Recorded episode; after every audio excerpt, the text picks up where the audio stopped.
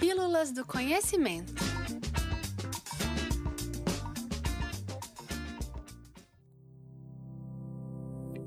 Por muitos séculos, pessoas surdas ao redor do mundo eram consideradas incapazes de aprender e conviver com os outros simplesmente por possuírem uma deficiência. No Brasil, infelizmente, isso não foi diferente. Essa visão capacitista só começou a mudar a partir de transformações que ocorreram num primeiro momento na Europa, a partir do século XVI, quando alguns educadores, por conta própria, começaram a se preocupar com o grupo. No Pílulas de hoje, vamos comentar um pouquinho sobre a história da Libras, a língua brasileira de sinais, e também sobre sua importância para a inclusão de pessoas surdas em nossos viveres cotidianos. Um dos nomes mais marcantes na luta pela educação dos surdos foi Ernest Rouet, ou Edward Rouet, um médico neurologista francês nascido no início do século XIX. Rouet, acometido por uma doença, acabou perdendo a audição aos 12 anos de idade. Porém, por ser membro de uma família nobre da França, teve desde cedo acesso à melhor educação possível de sua época e, assim, acabou aprendendo a língua de sinais francesa no Instituto Nacional de Surdos Mudos de Paris. Tomando-se como inspiração a iniciativa de Rouet, em 26 de setembro de 1856 foi fundado o Imperial Instituto de Surdos Mudos, uma instituição brasileira de caráter privado que oferecia educação moral, intelectual e religiosa aos surdos.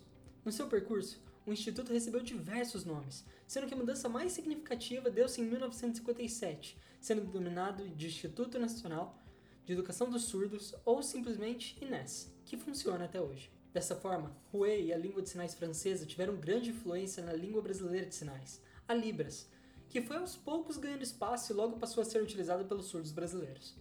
Contudo, nesse mesmo período, muitos educadores ainda defendiam que a melhor maneira de ensino era pelo método oralizado, o que significava que a educação de pessoas surdas se daria através de domínio de línguas orais. Nesse caso, a comunicação acontece através da escrita, da leitura, da leitura labial e também oral. Além dessa insistência dos educadores, no Congresso de Milão, a primeira conferência internacional para discutir os rumos da educação de pessoas surdas, muitos educadores votaram pela proibição de língua de sinais por não acreditarem que o método era efetivo na educação dessas pessoas.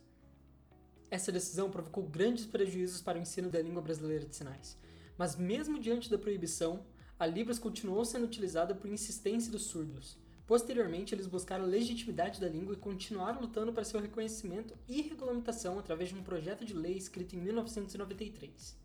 Mas foi apenas em 2002 que foi aprovada a lei que reconhece a Libras como um meio legal de expressão e comunicação no país. A língua brasileira de sinais é uma língua de modalidade espaço-visual em que é possível se comunicar através de gestos, expressões faciais e corporais. A língua de sinais não pode ser confundida com a mímica ou simples gestos, pois trata-se de uma língua complexa que possui uma gramática própria, assim como o português, Portanto, possui também variações linguísticas, como por exemplo o regionalismo, ou seja, diversas palavras possuem mais de um sinal para descrevê-las, podendo apoiar-se em diversas características, como por exemplo idades, gêneros, costumes, tradições e, claro, regiões geográficas de seus falantes.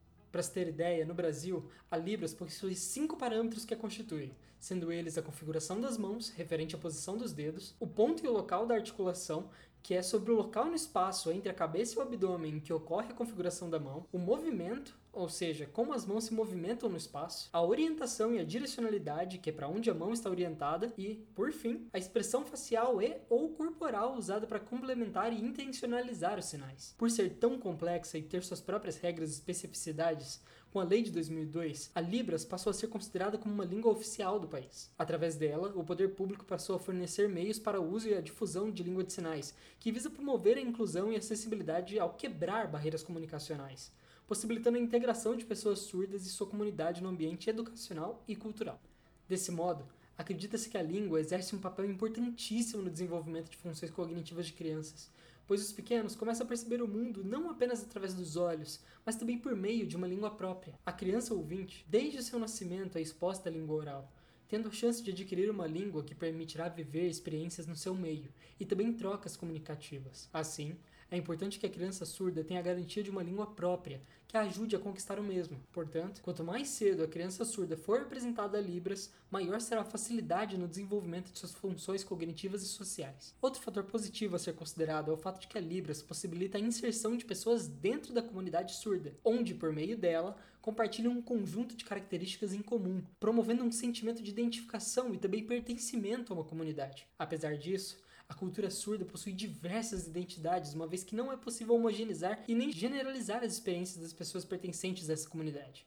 Existem grupos de pessoas que perderam a audição, aqueles que são filhos de pais surdos, aqueles que são filhos de pais ouvintes e tiveram sua relação com o mundo surdo ocorrendo de forma mais tardia, e até mesmo aqueles que defendem a oralização como uma forma de se integrar ao mundo ouvinte. Por isso, é importante compreender a Libras como uma língua, assim como qualquer outra, que passa por processos contínuos de modificação pertencente a uma comunidade diversa e multicultural. Para garantir a acessibilidade linguística na prática, além da oficialização da Libras como língua, existe também a Lei Brasileira da Inclusão, conhecida como Estatuto da Pessoa com Deficiência. Essa lei, que está em vigor desde o começo de 2016, visa, entre outras coisas, garantir e afirmar que as pessoas com deficiência possuem direito de acessar espaços de cultura e educação, Nesse sentido, a legislação prevê que documentários e filmes, bem como peças de teatro, exposição nos museus, entre outros, garantam acesso adequado às pessoas surdas, através de materiais culturais acessíveis em libras e intérpretes. Para além dos espaços escolares, a Lei Brasileira de Inclusão também assegura um sistema educacional inclusivo em todos os níveis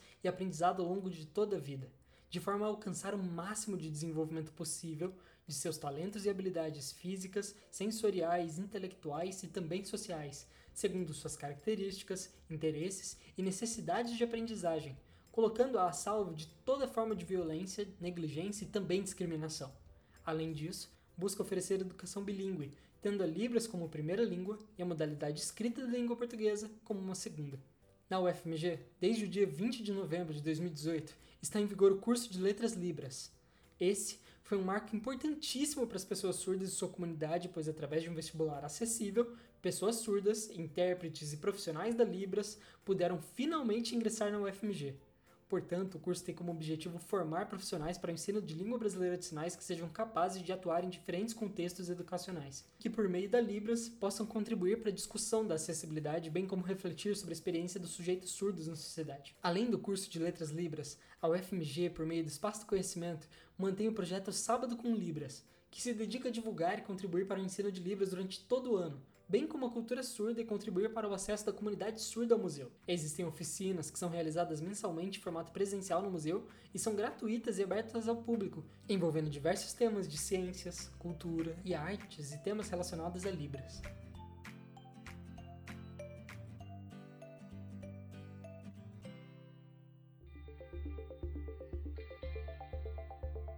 Você acabou de ouvir mais um Pílulas do Conhecimento. Esse texto foi escrito por Bárbara Vitor e Natália Pires, bolsistas do Programa de Apoio à Inclusão e Promoção à Acessibilidade PIPA, por Dinalva Andrade, intérprete de Libras do Espaço do Conhecimento FMG, e Priscila Martins, assistente do Núcleo de Ações Educativas, Acessibilidade e Estudos Públicos do Espaço do Conhecimento FMG.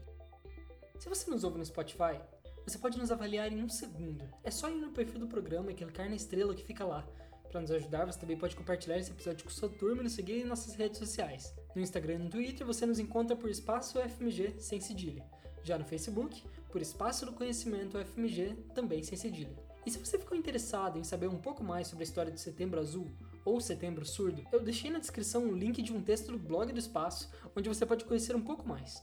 Além disso, o Espaço também lançou uma nova edição do calendário astronômico de Solstício Solstício 2022-2023. Essa nova edição tá com uma estética pixel art 8-bit, tá lindona. O link também tá na descrição. Lembrando que todas as terças-feiras temos textos novos no blog do Espaço. O link, como sempre, tá lá na descrição, mas não custa te lembrar, é o fmg.br espaço conhecimento sem cedilha. E todas as quintas-feiras temos pílulas novas comigo, Gabriel Barcelos. Até mais, pessoas!